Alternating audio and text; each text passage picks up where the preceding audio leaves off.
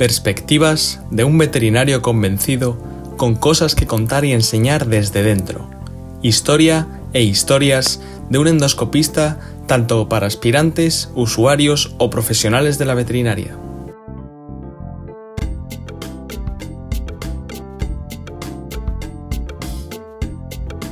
Hola veterinaritos, hoy tenemos una entrevista para mí muy especial porque es sobre, sobre clínica y sobre la vida de, compartida y individual de una compañera que nos conocemos hace muchos, muchos, muchos años. Eh, entramos a la vez en la facultad, solo que ella iba en turno de día, de mañana, y yo iba en turno de tarde, ¿no? ¿Tú ibas por la tarde también? Yo iba por la tarde. Madre mía, pues eh, fui muy poquito a clase. Iba por la eh. tarde al principio, luego me cambié a mañana. Ah, amiga, ah, amiga. Porque yo en primero, bueno, sí, bueno, vamos a dejarlo. después de eso fuimos los dos internos eh, ella en, pequeños animales y yo en grandes animales, pero estábamos todo el día mezclándonos por allí abajo, compartiendo eh, casos y discutiendo por la sala de rayos y de ecografía en ocasiones. Bueno, quiero que se presente ella y nos diga quién, quién es y qué hace. Hola, buenos días o tardes o noches. Lo que sea. Eh, soy Nieves Sánchez, aunque la mayoría me conocéis o me conocen como Maive. Y efectivamente soy veterinaria, empecé con, con TRIS. De hecho, nos conocimos en prácticas, porque yo soy Sánchez y el Sampaio. Claro. Entonces coincidíamos en muchas prácticas. Luego ya coincidimos efectivamente como internos, ahí en cirugía y demás. Y bueno, pues dedico mi, mi día a día a la práctica clínica. Tengo una clínica desde hace más de 25 años, eh, de la que soy copropietaria junto a Carlos Huelva, mi marido. Y, ahí llevamos trabajando desde hace un montón de años. Yo recuerdo, bueno, claro, me habéis contado, porque yo en la época en la que vosotros empezabais, yo creo que todavía estaba de residente en el, en el HOSPI, de en caballos, yo creo. ¿Empezasteis en qué año? La clínica la inauguramos en el 94, en 1994. En, el 900, en el siglo pasado, ¿eh? En el siglo pasado, como dicen mis hijos. Para los que seáis un poquito más jóvenes, hay veterinarios en activo todavía del siglo pasado y que todavía tenemos cosas que, contar. Claro, pero luego yo me escapé, terminé la facultad y me escapé para Asturias a, a vivir un poquito otras experiencias y os dejé a todos aquí en Madrid. Y, pero esos, esos, esos tiempos fueron los, los bonitos, los duros, los cuéntalos, ¿cómo, fueron los, venga, los primeros cinco, siete, años. Siete, siete años, que los ciclos son de siete años. Sí, los ciclos, mira, el primer ciclo de siete años fue el que tardamos en pagar nuestro primer ICO. ¿Ves? que desde luego no fue el último. Ni lo será. Ni probablemente lo será nunca. pues sí, nosotros empezamos así con muchísima ilusión, muchísimas ganas y poquísimo dinero.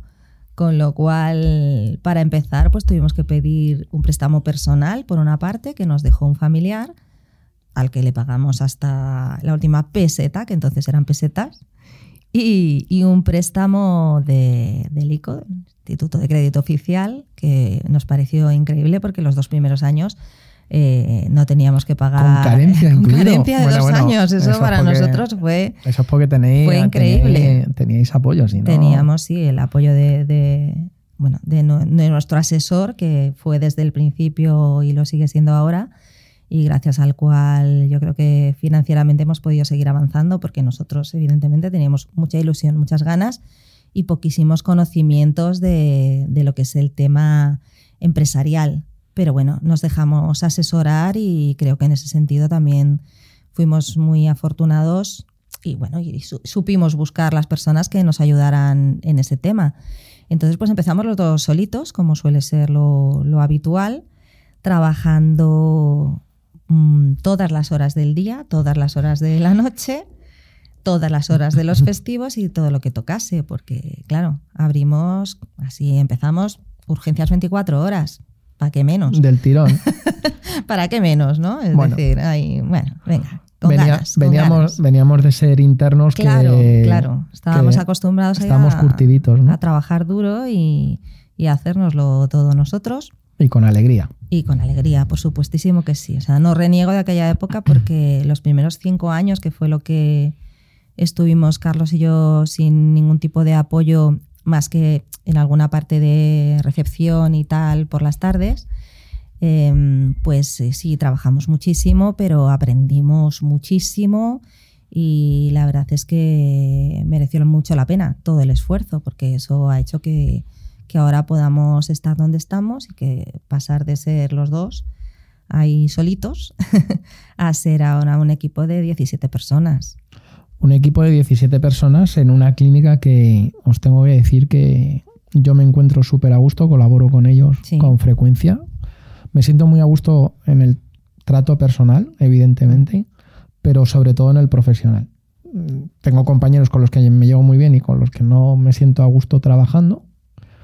Y con vosotros sois el binomio perfecto. Y digo vosotros, me refiero a todos los componentes de la clínica, porque yo creo que desde que entras por la puerta se respira un, buen rollo en vuestro, en vuestro espacio de trabajo que se agradece mucho. No es, no es siempre lo habitual, ¿eh? os lo tengo que decir. Bueno, eso ha sido un esfuerzo también importante. Nosotros cuando empezamos a crecer con, nuestra primera veterinaria, bueno, nuestro primer veterinario contratado. Chico de aquella. Chico, entonces ah, era más fácil que ahora, que fue nuestro compañero y grandísimo amigo Menas Beaca, que ahora trabaja como veterinario, bueno, trabaja como veterinario en su tiempo libre en Guinea. Qué inteligente. Era Guinea Ecuatorial, es de Guinea Ecuatorial y allí se volvió ahora está en un trabajo importantísimo. Pues fue nuestro primer, nuestro primer veterinario contratado y, a partir de ahí, pues luego empezaron a venir otros. Él se fue por circunstancias y, bueno, pues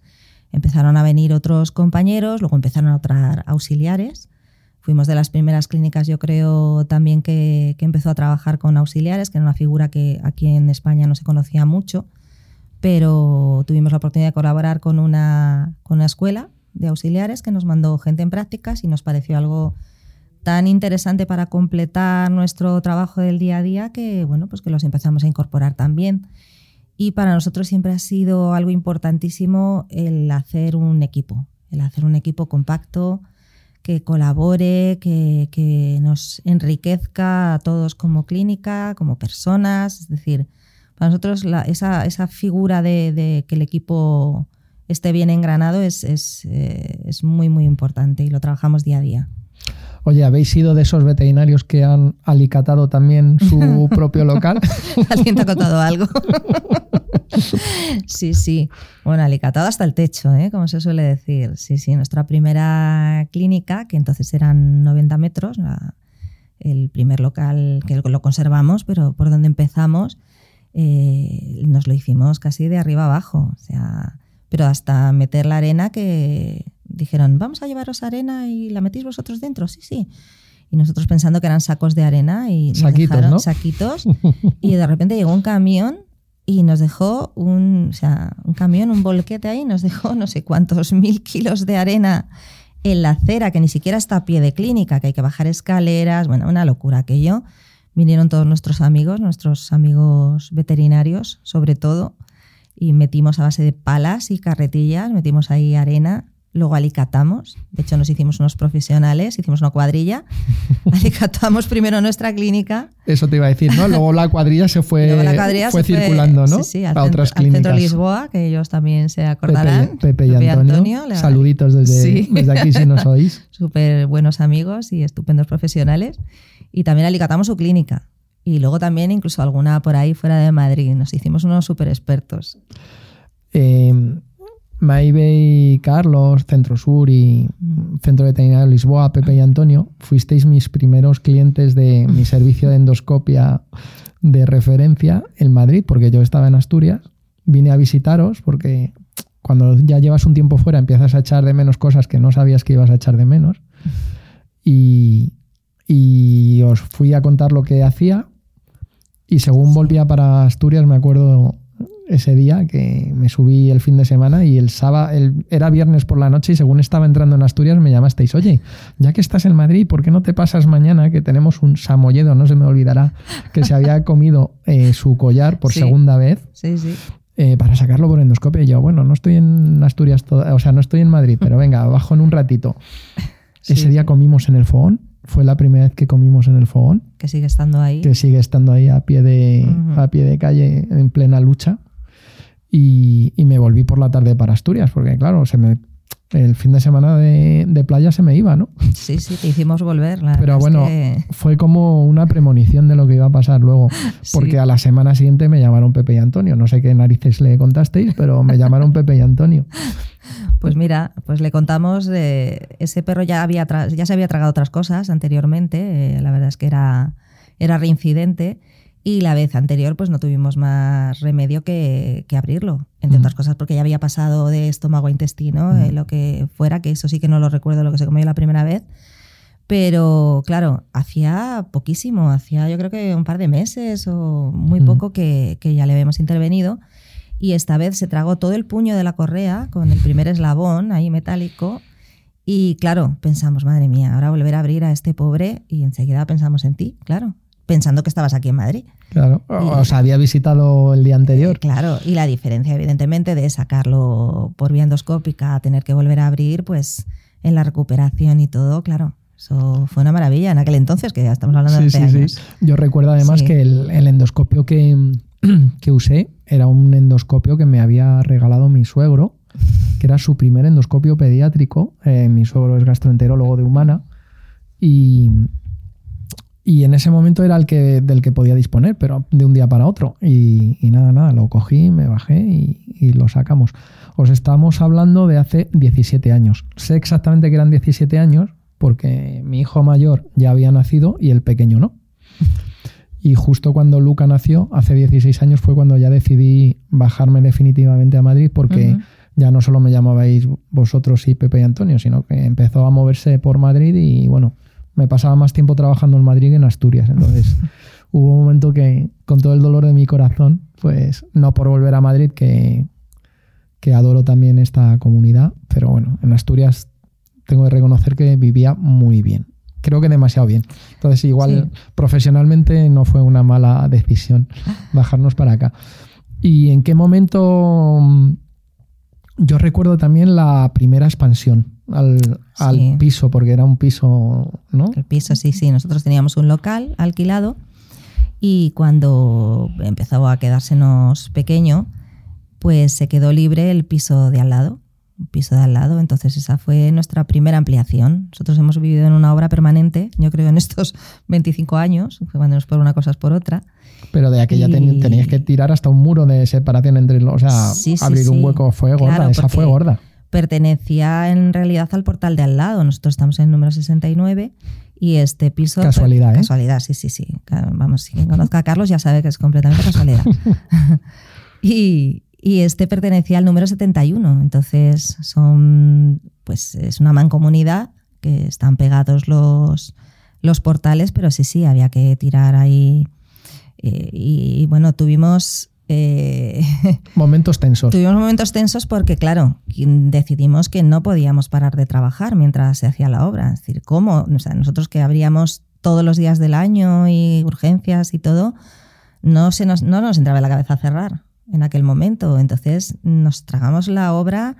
Eh, de hecho, en la unión de, de, los dos locales, que es por la sala de espera de entonces, que ahora es otra, pero entonces era sala de espera, pusimos como una especie de cortina que parecía un telón, porque además hay dos escaloncitos, una altura diferente. Y por detrás de esa cortina estaban haciendo la obra y la gente estaba en la sala de espera, de la cual solo le separaba de la obra una cortina, como si fuera, ya te digo, un telón ahí puesto, el polvazo. Bueno, la gente fue muy comprensiva, como siempre lo ha sido con nosotros, la verdad, pero, pero sí, sí, fue un poquito tensa aquella, aquella época. Pero vamos, después de unos añitos, bueno, aquello seguía progresando y con una cierta edad que ya tenemos en la que a lo mejor tendríamos que estar pensando en comprarnos un apartamento en la playa y irnos allí largas temporadas, os da por, venga, vamos a hacer esto un poquito más grande, ¿no?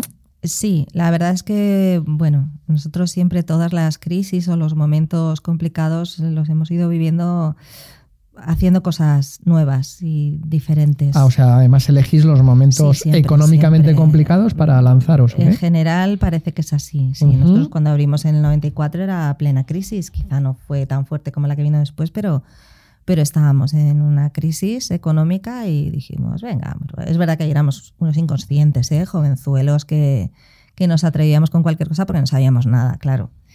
Y luego cuando vino la, siguiente crisis real, que ya sabéis que los veterinarios pues nos eh, llegamos como un poquito más tarde, o sea, no nos pilló tan de, tan de sopetón, pero luego ya cuando nos subieron el IVA, pues ahí empezó todo ya a descuadrarse un poco y nosotros dijimos, tenemos que hacer algo. ¿Y qué hicimos? Pues remodelar la clínica de arriba abajo. Claro, lo, lo normal. lo normal. no, también, también tengo que decir que en ese momento eh, dejamos de abrir 24 horas. Nosotros estuvimos más de 15 años con, con urgencias 24 horas y, el momento de la crisis sí que es verdad que lo que más, lo que más se, resintió, sobre todo al principio, fueron las urgencias. Cuando en este país éramos todos ricos, pues la gente le decías lo que costaba la consulta de urgencias y decía, no, no, no pasa nada, es que, pero es que se le ha roto una uña. O, o, incluso ¿eh? no les daba tiempo ir en consulta normal. Y no, no, es que quiero ir, es que no, no pasa nada y tal. Pero ahí sí que se notó que efectivamente pues, la gente empezó a retraerse, evidentemente, y con mucha lógica. Entonces, a la vez se nos, eh, se nos rompió, digamos, el, equipo de urgencias, que entonces eran cuatro veterinarios y dos, pues por diferentes circunstancias lo tuvieron que dejar. Y claro, pensar en montar otro equipo de urgencias, el que haga urgencias sabe lo complicado que es mantener al personal durante años, mm. porque, bueno, desgasta es algo mucho que esa desgasta, que mm. desgraciadamente no está todo lo bien pagado que tendría que estar. Entonces, eh, yo en ese momento no nos vimos con, con, mucho ánimo para montar otro equipo y decidimos, eh, pues aunque fuera temporalmente, desviarlas a un centro de urgencias y, hasta hoy. Le cogisteis gustito a, a no tener ese servicio, ¿no? Eh, más que gustito, vamos a ver. Nosotros Entendemos que, es muy interesante tener un servicio de urgencias en tu clínica, que, que des todo el servicio completo, pero empresarialmente no es, eh, no es, no es rentable. Cuando si no tienes un gran número de clínicas alrededor que te remitan las urgencias, eh, sobrevivir con tus propias urgencias, con tus propios clientes, aunque tengas una clientela amplia, no es una decisión empresarial muy buena. Entonces, bueno, como ahí ya habíamos aprendido un poquito más después de Eso te iba años. A decir, eh, un cambio de discurso, ¿no? De, de pasar la tierra a sacas a la clínica y, y, hacer la obra a vosotros mismos. Sí, ahí, ya, tomar decisiones ya habíamos aprendido un poquito más. Entonces ahí pues decidimos eso, quitar las urgencias y, y, hacer la clínica mucho más bonita, mucho más moderna, mucho más atractiva. Bueno, pues para, para también eh, llamar a esa clientela pues que siguiera buscando calidad y que quisiera, quisiera seguir apostando ¿no? por, por invertir en la salud de sus animales. Y el tercer punto, el final, el, final. esta última aventura en la que os metisteis. Esta última aventura llevamos ya dos años con ella. ¿Ya han pasado dos años? Han pasado dos años desde que abrimos eh, la parte nueva de la clínica, pero han pasado más de cuatro desde que empezó el proyecto, porque bueno, ya sabéis que las obras eh, y las ampliaciones son complicadas desde muchos puntos de vista. Entonces, pues nosotros teníamos ya un local y un piso añadido y bueno, se había quedado un local muy grande a nuestro lado libre y bueno, lo teníamos ahí, sabíamos que estaba ahí y que bueno, la verdad es que estaba sin ocupar y bueno, mirábamos, sí, mirábamos para otro lado, pero claro, eh, y entonces de repente empezó a haber movimiento, empezaron a preguntar ahí, oye, tal, ¿alguien sabe algo de este local? Es que estamos interesados. Y dijimos, uff, ya no podemos dejarlo pasar más. Y bueno, pues nos Porque nos lo van a quitar. Porque nos lo van a quitar, claro. Y, y al final, pues, pues adosamos a los 200 metros que teníamos ya en uso, pues otros 300 metros. Venga. Venga. Vamos. Dijimos, bueno, pues ya puestos, venga, nos metemos. O sea, de 90 a 200 es un poquito más del doble. Claro, de 200 a, a, 500. un poquito más del doble. O sea, que la próxima serán 1300, 1400. Pues el bloque entero. si no subimos para arriba ya no nos quedan locales. todos andará, todos andará. Ya tenemos todos los locales. Nosotros somos una zona urbana, vivimos en Madrid, estamos en Vallecas. Y, y claro, tenemos todos los locales del, del bajo, digamos, de nuestro edificio, más un piso añadido, con lo cual ya si queremos seguir, vamos a invadir a nuestros vecinos, no sé qué van a pensar. bueno, de todas formas, como el siguiente ciclo serían siete años, llevamos dos, serían cinco, dentro de cinco hablamos. Dentro de cinco, si seguimos En, estos espacios, en cinco, en, contacto en cinco añitos hablamos y vemos qué, qué ha pasado. Esta ha sido una aventura, sí, esta última ampliación. En todo este proceso, eh, tu pareja, tu marido, eh, es copropietario, sois socios, Sí. habéis gestionado esto juntos desde el principio, ¿no? Desde el principio. ¿Cómo se lleva, mm, que es una cosa que me preguntan mucho, que tenían interés algunas de las personas que nos siguen, cómo se lleva lo de ser pareja y socio a la vez? Pues se Lo puede- de, lo de verse sí. 24 horas lo de verse 24 o, horas. o pues- 32 horas al Pues, día. claro, esto pasa por todas las fases que te puedas imaginar. También en ciclos de 7 Claro, años. también. Bueno, no sé si de siete años, pero sí. Claro, al principio, pues imaginaos, nosotros eh, nos casamos cuando llevaba la clínica dos años abierta. Nosotros nos conocimos en el último año de colegio. Ah, o sea, vuestra relación ya es... Era de antes, era de antes, poquito incluso de antes. la carrera, sí, de un poquito antes. Entonces, la carrera, iba a decir que la estudiamos juntos, pero no, porque él estaba en otro turno, no coincidimos y bueno, pues ahí cada uno hizo sus amigos y demás. Fue, fue vuestro único tiempo veterinario que no estuvisteis Eh, juntos. sí, sí, porque además él estaba en turno de mañana, yo de tarde, con lo cual en ese, en ese caso pues no- nos veíamos bastante menos. Pero luego, claro, los dos teníamos la misma ilusión por, por trabajar en clínica de pequeños animales y pensamos que, bueno, pues que siendo dos, pues que a lo mejor era una buena opción el, el hacerlo para nosotros mismos. Y la verdad es que fue dicho y hecho, o sea, buscamos apoyo económico y mm, del ICO que mencionábamos antes y de un préstamo personal y ahí que nos metimos de cabeza, de cabeza. Entonces, claro, al principio efectivamente eran 24 horas juntos, siempre y para todo. De hecho, hubo un momento que dijimos, uy, esto tenemos que, pero no por nada, sino porque es que hasta íbamos a comprar las cosas de, para la clínica juntos y a veces, que no llegamos, que llegamos tarde. Y hubo un punto que dijimos, bueno, vamos a ver, podemos hacer cosas por separado también. Y, y bueno, eh, estaba muy bien en el sentido de que, claro, no es lo mismo empezar uno solo que empezar dos. O sea, esto es, eh, el que lo haya pasado lo sabe perfectamente, que tener ese apoyo, aunque sea otra opinión, eh, que te sujeten un perro, que lidiar con un dueño, o sea, todo eso es súper importante, que en los inicios el ser dos fue fundamental, nos permitió además poder seguir formándonos. Es decir, como al principio había menos trabajo, evidentemente, claro, al principio hay muy poco trabajo, pues lo que hacíamos es que cada uno seguíamos formándonos. Eh, Carlos hacía trabajos, había trabajado veranos y esporádicamente en otra clínica y seguía haciendo colaboraciones con ellos. Eh, yo estaba interna en la facultad y en cirugía y luego pues me apunté a todo lo que había. O sea, entre el tiempo que tardamos en montar la clínica, que fue el tiempo que Carlos tardó en hacer la mili prácticamente. Ah, es de los, de, entonces de los él que han hecho la mili. la mili, sí, Yo me libré, bueno, me libré. Lo sustituí por Lo otros. sustituiste. Bueno, Sí, sí. pues no, Carlos fue, hizo la mili. Y yo en ese tiempo, pues aparte de en cirugía, que a mí me siguieron admitiendo por allí, porque bueno, ya éramos como una de la familia también, pues la verdad es que estuve, mm, estuve también aprendiendo dermatología. Me dejaron hacer una estancia en dermatología con Pilar Sagredo entonces, que Mm. grandísima dermatóloga. Y estuve también aprendiendo un poco de citología. Yo hacía todo lo que me dejaban, donde me dejaban meterme, allí que iba. Tengo que decir que, que la Facultad de Veterinaria de la Complutense de Madrid ha sido mi escuela, mi casa.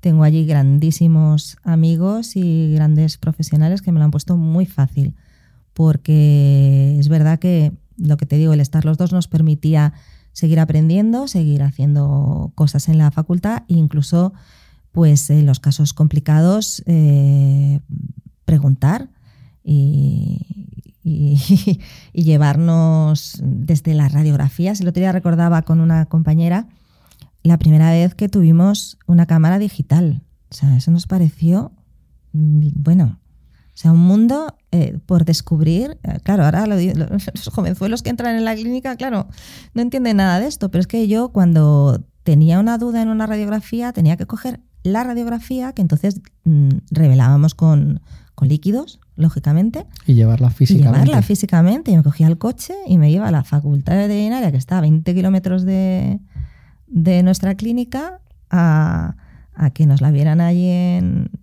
radiología, a ver si encontraban algo que no hubiéramos visto. y cosas de ese tipo. O sea, y cogíamos a los perros, eh, por ejemplo, claro, antes de tener gente de especialidad y que nosotros mismos tuviéramos una madurez, porque claro, nosotros éramos generalistas, sabíamos algo de cirugía, lógicamente, y de medicina interna, pero, por ejemplo, un perro para un tema de oftalmología, es que cogíamos al perro y nos lo llevábamos a la facultad que lo vieran en oftalmología. En nuestro coche, mm, pero nosotros solitos, el que tocara y el otro se quedaba en la clínica trabajando. Entonces, claro, es que ha sido mucho trabajo, muchas vivencias y lo que te decía, en la facultad ha sido para nosotros, y los compañeros que ya habían abierto clínica, mm, que eran un poquito mayores, con un poquito más experiencia, o sea, es que eran llamadas, todo el rato era así, o sea, nosotros hemos ido aprendiendo, ha sido un no parar, ¿no? De, de pedir ayuda. Nosotros estamos aquí, eso sí que lo puedo decir, eh, pero con, con, mucha, con mucho agradecimiento estamos aquí gracias a muchos otros profesionales que, que han ocupado su tiempo también en enseñarnos, en estar ahí cuando lo hemos necesitado, en atender nuestras llamadas, nuestros correos.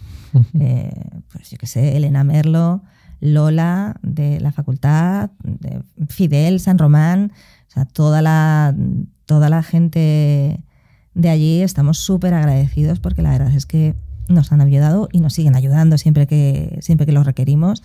La verdad es que es un gusto poder seguir contando con tanta gente. Seguís pidiendo ayuda, pero estamos locos. Sí, hombre, estaría bueno. Pero ahora recibís a lo mejor más consultas vosotros que al revés, ¿no? Bueno, eh, ahora, claro, hay de todo. Evidentemente, nosotros hemos, eh, hemos avanzado en, en, nuestras especialidades, hemos incorporado al equipo mucha gente que ahora hace también sus propias especialidades y que tienen mucha experiencia y, recibimos casos, pero todavía, claro, ¿cómo no? Y con compañeros.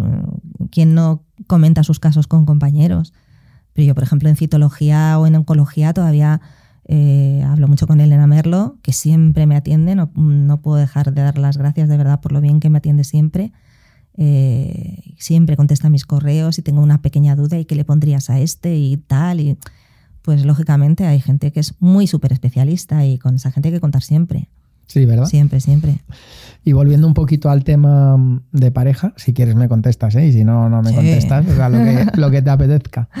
Pero me imagino que las tensiones del negocio de la clínica, no solo de la parte empresarial, sino también de la parte clínica, se llevaban a casa, ¿no? ¿O no? Bueno, ¿O habéis sido capaces de separar eso? Eh, yo creo que hemos sido capaces de separarlo en la mayor parte de los casos, porque si no, no estaríamos aquí, los dos todavía. Eh, claro, es inevitable. Quieres decir juntos, ¿no? Juntos, juntos no, me refiero. No que nos hubiera dado un infarto o algo así. O, o hubiera no, Yo estaba pensando en otra cosa más mm, drástica. Sí, sí, sí. Eh, bien, bien. no, no, no. Los bisturís los bajáis bajo, Sí, el, sí, el propofol y De el hecho, bisturí bajo nunca llave, ¿no? operamos juntos. Pues si acaso. Afortunadamente porque cada uno tenemos una especialidad distinta. Sí, sí, ahora comentamos. Ahora comentamos. Pero claro, sí, o sea, lógicamente esto, eh, pues vas aprendiendo, vas aprendiendo sobre la marcha y tienes que ser eh, generoso, tienes que ser, mm, tienes que ponerle sentido del humor bastante al tema. Ahí tengo suerte porque mi marido ya lo pone todos los días, con lo cual yo no me tengo que dejar llevar en ese sentido. pero, pero sí hay que aprender, hay que aprender a, a convivir en el trabajo, a intentar llevarte a casa lo menos posible o llevarte solo lo bueno. Nuestros hijos están hartos de que comentemos eh, nuestras guarrerías ¿no? en la hora de comer y tal, pero podéis dejar de hablar de esto y tal, porque es, es inevitable, claro, nuestra vida. Mira, esto se me está ocurriendo que vamos a hacer un programa de damnificados de veterinarios eh, y los primeros son los hijos. Siempre. En tu caso la pareja no, la mía sí porque no es veterinaria, pero empezaremos por los hijos. Yo creo que deberíamos juntarlos para que nos cuenten cómo ha sido su experiencia, con nosotros delante, ¿eh? no, no a solas. Sí, sí. Yo creo que otro de los secretos también es que cada uno ha ido llevando un camino diferente en la clínica. Esto aparte nos ha permitido crecer, lógicamente. Si los dos hubiéramos ido ahí como si a meses en plan paralelo, pues no sé, hasta no sé si hubiéramos seguido igual. Pero el hecho de que cada uno cogiera un camino distinto, yo creo que también ha sido muy enriquecedor para los dos y nos ha permitido también poder hablar de algo que, o sea, yo le puedo contar mis cirugías, en las suyas, sus casos, tal, Como, como, eh, como, como si trabajáramos en otro sitio, ¿no? Pero eso es importante, que cada uno haya sabido también saber qué papel ocupa dentro de, nuestra empresa. Eh, y cada uno pues que se dedique a lo que se tiene que dedicar. Si tú vas poniendo, digamos, esos papeles, pues cada vez un poco más cerrados, en el sentido yo, yo, hago, yo me ocupo de esto, tú te ocupas de esto, siempre va a ser más fácil, porque al final se discute, hay que tomar decisiones en conjunto, pero luego cada vez la cosa va fluyendo mejor porque, bueno, pues si yo me ocupo de esta parte, pues yo me ocupo. Y quitando grandes decisiones que hay que tomar en conjunto, pues me ocupo yo y lo decido yo. Y él pues hace sus cosas y lo mismo, él se va ocupando de lo suyo y va decidiendo lo que tiene que decidir. Y eso siempre es una ayuda, claro. ¿Y cómo os habéis distribuido o qué consideras dentro de las miles de funciones que hacéis cada uno? Que cada vez os especializáis, es verdad, más porque tenéis más equipo. Claro, cuando, cuando empezamos, eh, los dos hacíamos medicina general, evidentemente. De hecho, Carlos en aquel entonces sabía un poco más que yo de eso porque él había trabajado como tal en clínica haciendo sustituciones y, demás. Eh, y yo había dedicado casi todo mi tiempo, lo poquito que, que hice, lógicamente, aunque en verano hacíamos, hicimos muchísimas prácticas, lo cual también es muy de agradecer, que en aquel entonces no estaban regladas de ninguna manera lo que son prácticas en clínica y tuvimos la gran suerte de que, de que, nos permitieran, nos hacerlas. permitieran hacerlas, además en clínicas estupendas. Nosotros, por ejemplo, hicimos prácticas en la clínica Storil, a lo cual estamos súper agradecidos también porque aprendimos un montón y, y nos dedicaron mucho tiempo. Y mm, entonces, eh, pues yo sobre todo había hecho cirugía, había estado interna en cirugía entonces, sabía, me había pasado mucha consulta de cirugía. Porque de blandos. Claro, de cirugía de blandos. En realidad yo estuve interna de todo.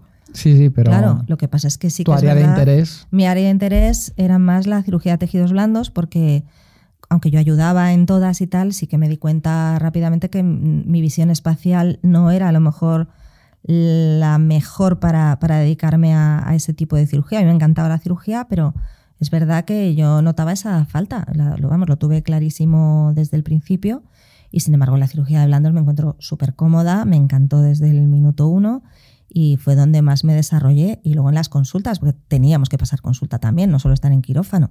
Entonces, por supuesto, curar heridas, vendajes, todo lo que es relacionado con eso lo hicimos y, también pues a informar a los dueños, en quirófano ya sabes que teníamos que recibirlos, darles después el posoperatorio, o sea, ahí aprendimos muchísimo a muchos niveles. Entonces, claro, y, Carlos, al contrario, se dio cuenta que lo que más le gustaba era la traumatología y lo descubrió a través de lo bueno que era en bricolaje. Y no es broma, o sea, aparte de lo de alicatar que has contado, Carlos hizo todos los muebles de la clínica, pero todos los muebles, incluidas cajoneras, la mesa de rayos, o sea, todo lo hizo él porque era muy manitas en ese sentido. Y cuando empezó a haber alguna cirugía, él estuvo un tiempo también eh, en cirugía entre ese paso de terminar la carrera e irse a la mili, pues se metió también ahí en quirófano y, se dio cuenta que la traumatología era una cosa muy parecida a lo que él hacía y le gustó mucho y tuvimos la suerte pues, de que cada uno tiró para ese lado, ¿no? Él en traumatología y yo en cirugía de tejidos blandos, con lo cual esa parte la teníamos muy bien cubierta la verdad. Y medicina general, pues los dos sabíamos un poquito. Y entre eso y lo que íbamos preguntando y lo que íbamos estudiando, que estudiábamos mucho y, seguimos estudiando, pues así poquito a poco fuimos, fuimos creciendo. Entonces, claro, fuimos derivándonos. Con lo cual, yo hice ese poco de dermatología y a partir de ahí pues empecé a estudiar. Él hizo otra estancia en ojos y en cardio y se dedicó un poco más a eso. Y luego ya, pues según fue entrando los compañeros, el propio la propia, el propio día a día nos fue derivando, porque la traumatología fue cobrando cada vez mayor interés en nuestra clínica. Eh, empezaron a subir los casos y Carlos cada vez se fue especializando más hasta decir, ah, bueno, en la actualidad es súper especialista porque solo hace traumatología. O sea, no hace ningún otro tipo de cirugía ni pasa ningún otro tipo de consulta. Pasa consulta de trauma y opera trauma y hace artroscopia y, y eso es lo que hace. Y esto como pasa un poquito en humana y metiendo un poquito el dedo en, eh, la herida, es verdad que el traumatólogo se lleva eh, los grandes méritos y el cirujano de blandos que a veces hacen cirugías, mm, yo creo que más vitales muchas veces y bajo mi punto de vista bastante más delicadas y complicadas. Tengo que hacer un poco de apología por la cirugía de blandos. A mí la traumatología me gusta mucho. De hecho, yo me metí en, en el mundo de la endoscopia porque lo único que quería hacer era artroscopia, no quería hacer otras cosas. Lo que pasa es que luego, pues, a mí también me gusta el bricolaje y también me gusta la carpintería, pero me interesó más la dificultad y, y la importancia para el paciente del, del, del, de la parte de blando. Pero no es verdad que el traumatólogo se lleva un poquito los méritos y uno, ¿no? Completamente verdad. Sí, ¿no? Sí, sí, el traumatólogo es la estrella, siempre. Sí, ¿no? siempre, siempre. Que en este caso. Carlos, eh, además de estrella veterinaria, también era estrella del rock and roll, ¿no? sí, también. que compartíais porque, mediática, sí. porque tú tocabas el piano o tocas el piano, no lo sé. Bueno, la verdad es que lo tengo bastante dejado. Pero, Pero, sí, tú sí. todavía lo tienes dentro. Bueno, la música, claro, para nosotros es súper importante. Sí, ¿no? Sí, sí. De hecho, yo fui a su colegio, o sea, si hice el último curso, que era COU entonces, en su colegio es porque yo estudiaba piano y en la escuela, que era el Real Musical donde yo estudiaba, pues elegí los institutos o colegios donde daban piano. Y, y por eso me metí allí. Me en el Virgen de Atocha porque allí eh, daban piano en mi escuela y yo podía seguir estudiando allí. Entonces, pues fíjate qué casualidad. Al final la música también nos unió. La música y la veterinaria fue una Eso es porque ya, ya, curiosa. ya queríais ser, bueno, a Carlos ya se lo preguntaré en su entrevista. ¿Tú querías ser veterinaria desde Sí. siempre? Sí, desde bastante pequeña. O sea, yo Ujú. tuve esa época que no sabía si hacer biología o veterinaria, fundamentalmente porque no sabía lo que era ninguna de las dos cosas, claro. Yo a mí me gustaban los animales en general. Entonces a mí todo lo que era el mundo animal me volvía loca desde muy pequeña y me encantaba. Yo de las que cogía ranas y sapos y de ahí cuando era muy canija y, y me gustaba muchísimo y tenía todos mis libros de animales y, tal. Entonces, bueno, decidí hacer veterinaria cuando fui creciendo y vi que era, digamos, lo más práctico, entre comillas, para estar en contacto con el animal. La biología se me hacía como que era más de estudiarlo y ver al animal más de lejos, ¿no? Bueno, era, esa era la idea que yo tenía entonces. Tú querías ya yo quería tocar, o sea, meter a mí lo que me mano. gustaba O sea, lo de tocar. cirujana lo tienes claro que también... Lo de la cirugía fue un descubrimiento, Sí. tengo que decir, porque fíjate, yo a mí lo que me gustaba era lo del bienestar animal, o sea, lo de cuidarlos, tocarlos. La medicina la fui descubriendo y pensé que sí que me gustaría. Y la cirugía lo descubrí la primera vez que fui ya en la universidad. Yo no tenía ni idea de que a mí me iba a gustar la cirugía. Y la primera vez que vi una cirugía allí, de esto que ya sabes, eres alumno y como nos metíamos en todos los lados y tal, ay, que van a operar a no sé qué caballo, a no sé qué, tal". pues allá que nos fuimos. Y luego Carlos tuvo que operar a, a uno de sus perros y entonces preguntó allí y lo llevó y nos dejaron estar. Con lo cual pudimos entrar a la cirugía, estar allí quietecitos, ¿no? Mirando del lado, pero como estuvimos desde el momento que, que lo prepararon, pudimos estar todo el tiempo, yo salí de ahí diciendo, sé lo que quiero hacer. O sea, fue como una revelación. La verdad es que mmm, no lo había pensado hasta entonces. Y en el momento que vi cómo funcionaba un quirófano, cómo se hacía todo, cómo se preparaba, tal, y luego la propia cirugía en sí, la anestesia, todo, eh, tuve clarísimo que esa iba a ser una de mis mayores intereses. Me, me encantó, me, me volvió loca y a partir de ahí es lo que más he hecho, de hecho. De hecho. Lo que más has hecho, pero... Eh, he tenido que hacer de todo. Claro, claro sí, como... como todos. Bueno, iba a decir como todos. Yo es verdad que, que como vengo de los caballos, pues cuando Mm. llegué a los perros ya llegué con... o lo hago de esta manera o más que nada por incapacidad, ¿eh? no por falta de interés. Porque ponerme a formarme de cero en muchas cosas no, no me sentía capaz. Eh, pero tú, además de la cirugía complicada de la clínica, o sea, no, hay que decir que Carlos es un muy es un buen grandísimo cirujano. especialista. Y la trauma, por supuesto que también es tan complicada como otras cirugías. La trauma es algo que se ve mucho. Es decir, cuando un perro cojea o un perro tiene una molestia, o un perro tiene un dolor, es algo que es muy visible para la gente. Entonces, eso a la gente le, le, le llama mucho. Y Digamos que es más mediática, ¿no? es muy Eh, mediático y luego requiere un aparataje y una serie de, de medios que no tiene todo el mundo y que no todo el mundo sabe manejar. Entonces, lógicamente, pues tiene ese puntito de, de como que es algo más complicado, que lo es, ¿eh? o sea, vamos, que independientemente de que todo es complicado y que la- toda la cirugía tiene su valor y efectivamente yo siempre tenemos ese pique, ¿no? Que le digo, bueno, si a ti lo peor que te va a pasar es que un perro se quede cojo, Claro. ¿vale? Y yo a veces me estoy jugando la vida en animal, pero vamos, respetamos cada uno profundamente claro. el, el trabajo del otro y sabemos que lo- todo es importante. Pero para que podáis haber superado tres ampliaciones y que tengáis un equipo como el que tenéis, yo creo que hay otra parte de, del día a día de la clínica que es muy importante y que no se ve, que es la gestión, ¿no? ¿Quién se ocupa de esa parte? Yo. sí, yo. O sea, tú eres la que mandas en, yo soy la que, en la que más manda. En la clínica, la que más manda eres tú, ¿no? Yo soy la que más manda. La que sí. gestiona. Sí, yo soy la que gestiona. A ver, alguien tenía que hacerlo. O sea, no voy a decir que. Sí que me. No, no voy a decir que me gustaba desde el primer momento porque yo no sabía realmente lo que era la gestión, como creo que casi ningún, de nuestra época, ninguno. Seguro. O sea, toda la gente que abrimos clínica en nuestra época, pues abríamos clínica porque nos gustaba trabajar en lo nuestro, alguien porque quería ser su propio jefe o porque pensábamos que era la mejor forma de conseguir un trabajo de forma inmediata. Pero no teníamos claro que era una empresa. Yo ya te digo que ahí ya teníamos a nuestro asesor, que él sí que nos dejó claro desde el principio que eso era una empresa.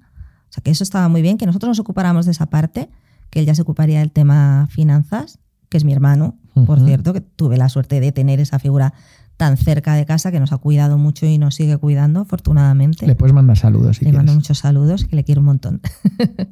Eh, pero mm, eh, sí que sí que digamos que, o sea, fuimos una empresa desde el primer momento gracias a ese asesoramiento. Antes de empezar, nosotros hicimos una sociedad limitada que, que se mantiene hasta el día de hoy. O sea, no lo hicimos como personas independientes ni nada. Nosotros ya formamos una sociedad limitada antes de empezar.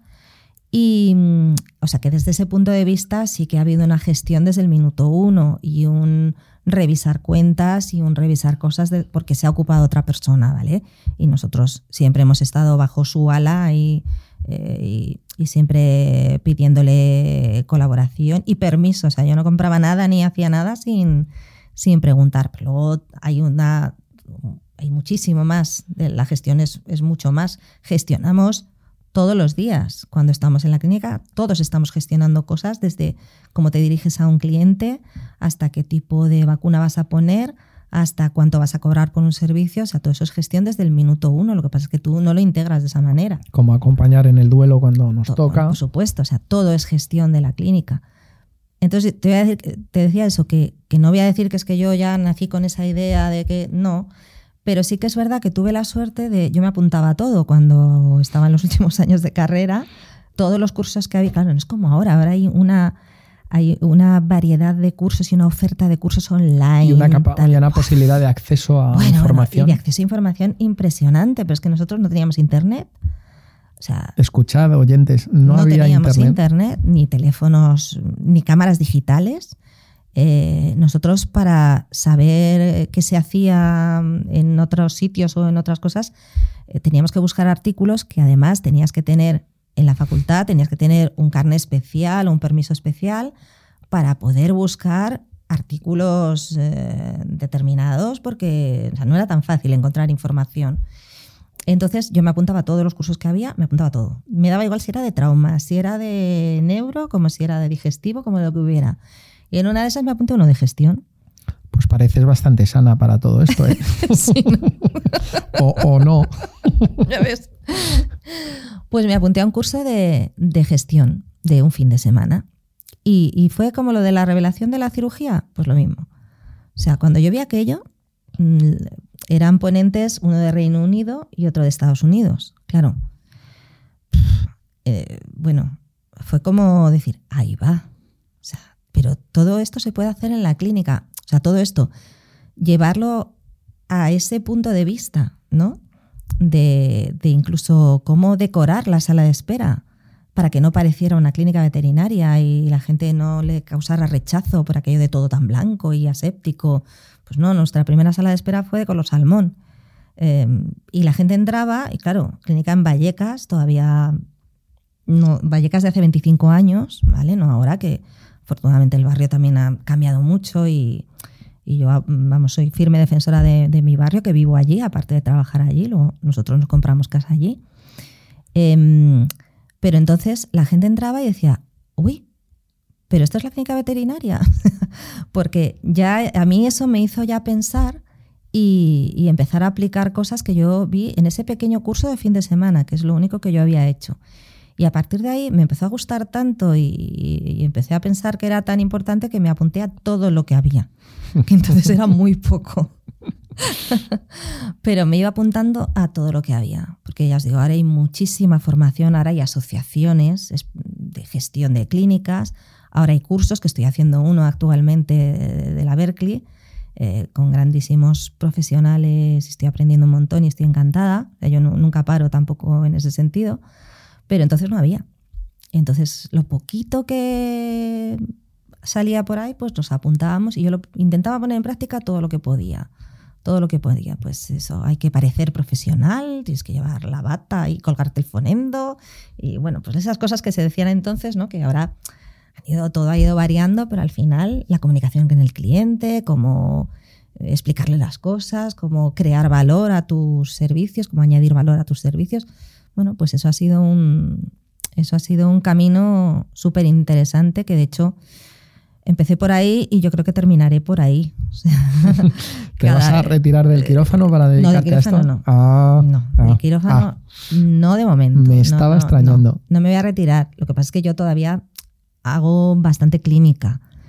Es verdad que ya cada vez estoy más centrada pues solo en dermatología y oncología, porque ya, ya te digo, la clínica fue incorporando profesionales que ahora son estupendos especialistas en medicina interna, neurocardio. O sea, yo ahora ya tengo todo eso cubierto y ya me dediqué un poco solo pues a ese área que también va muy ligado además con la cirugía, es decir, eh, en la oncología pues tengo la suerte además de que hago la parte diagnóstica y la parte de tratamiento, tanto quirúrgica como luego en tratamiento médico, quimioterapia y demás. Entonces es todo como un círculo que se cierra. La derma también a veces está muy ligado con, todo esto. Y, bueno, pues ya solo me dedico a eso, pero sí que un poco mi idea en el futuro no muy lejano es eh, seguir con la gestión ya mucho más a tope y a lo mejor dejar solo el quirófano. O sea, quedarme solo con el quirófano, mejor dicho. Ya veremos, ya veremos. bueno, así con la tontería se nos ha ido para que los que no nos escuchéis en, nuestro otro área radiofónica ya llevamos un ratito de entrevista en otra otra entrevista y se nos ha pasado otra hora se nos ha pasado volando em, para ir cerrando en esta primera entrevista a doña Maive eh, ¿quieres añadir algo que no hayas dicho, mm, algún consejo para los que nos están escuchando, que en este caso pues es mucha gente relacionada con la veterinaria o de, de una forma u otra. Bueno, que, pueda estar relacionado con lo que hemos estado hablando, pues eh, la formación. O con lo que quieras, ¿eh? Sí, hombre, pero no voy a poner O, o juntaos con vuestra, con vuestra pareja o parejas y montad una clínica con vuestra pareja. O no se os ocurra, no sé, lo que quieras. No, no, no, no. En eso yo, no, vamos, no puedo decir nada, nada malo porque a nosotros nos ha ido muy bien y simplemente hay que saber separar lo personal a veces de lo profesional, que sabemos que es difícil, pero tener comprensión y cada uno pues eh, dedicarte a una cosa distinta, eso está guay, porque a veces es verdad que casi no nos vemos. ¿eh? Ahora nos vemos muy poco en la clínica, cada uno está ahí en su historia y, tenemos luego más cosas que decirnos y que contarnos. Hombre, en 500 metros en Madrid ya, claro, qué morro. O sea que yo, yo no voy a decirle a nadie que, que no lo haga ni mucho menos, pero sí que tenga claro cuál es su papel en la clínica para que luego no, no te lleves a casa las cositas. Y luego, pues eso, que la formación es súper importante, que la formación a todos los niveles para, para seguir aquí. Y lógicamente en la gestión, vamos, yo abogo por porque todo el mundo dentro de la clínica o dedique, o, dedique parte de su tiempo los propietarios o contraten a alguien que sepa. Eso me parece fundamental. Me viene siempre la imagen de cuando hablo ya con gente con un cierto recorrido que esto es una carrera de fondo, mm. que hay que tomárselo con tranquilidad, ir al ritmo que tú puedas dedicarle mucho trabajo, mucho esfuerzo y mucho amor sí. a las cosas. a la profesión y, en casa también. todo en general, si no, no funcionaría. Es mucho trabajo, ¿no? pues muchísimas, muchísimas gracias. Yo creo que estaría bien que nos dijeras dónde podemos buscaros, en qué redes, en... Sí, pues somos Centro Veterinario Sur, que estamos en Vallecas, y si nos buscáis así directamente lo vais a encontrar en Facebook, en Instagram, en nuestra página web, centroveterinariosur.es. Ahí tenéis todas las redes para, ver cómo trabajamos y lo que hacemos. Porque sois bastante activos y bastante transparentes en, Sí, sí, sí. en las redes, nosotros ¿verdad? Lo, lo enseñamos todo. casi todo, casi todo. Todo lo que se puede enseñar Claro, y. Hay cosas que se quedan solo en el área pero vamos, quirúrgica. no tenemos secretos y nos gusta además compartir, compartir lo que sabemos con, con gente pues, que está empezando y demás. No tenemos tampoco problemas en, en echar una manilla cuando haga falta. Pues yo, aprovechando que os han dejado las redes y que lo ha dicho claramente, eh, son una clínica de, de referencia para mí y, y desde luego que si tenéis dudas de todas estas áreas de las que ha comentado, no tengáis problema en, en consultar porque así hemos avanzado todos, ¿verdad? Sí, nos han ayudado y nosotros siempre hemos pensado que después nos gustaría ayudar también. Pues muchísimas gracias, ha sido un placer enorme, eh, he disfrutado un montón. Yo también. cuando se van los minutos así de rápido es que pasan cosas bonitas. Eh, me gustaría comentaros que me gustaría hacer una entrevista a la otra parte de, de- de este binomio y, y quizá en algún momento, Claro si ellos sí. quieren, a los dos juntos, que, que va a ser muy interesante y muy, y muy divertido. Son dos grandes profesionales de los que tenemos que aprender a, a muchos niveles. Muchísimas gracias. Muchísimas gracias a ti, ha sido un placer. Síguenos en Instagram, arroba trisampayo, para no perderte las últimas novedades.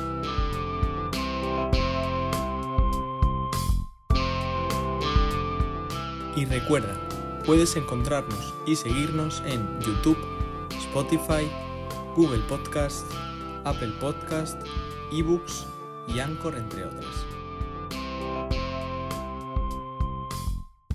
Podcast Veterinario con Tris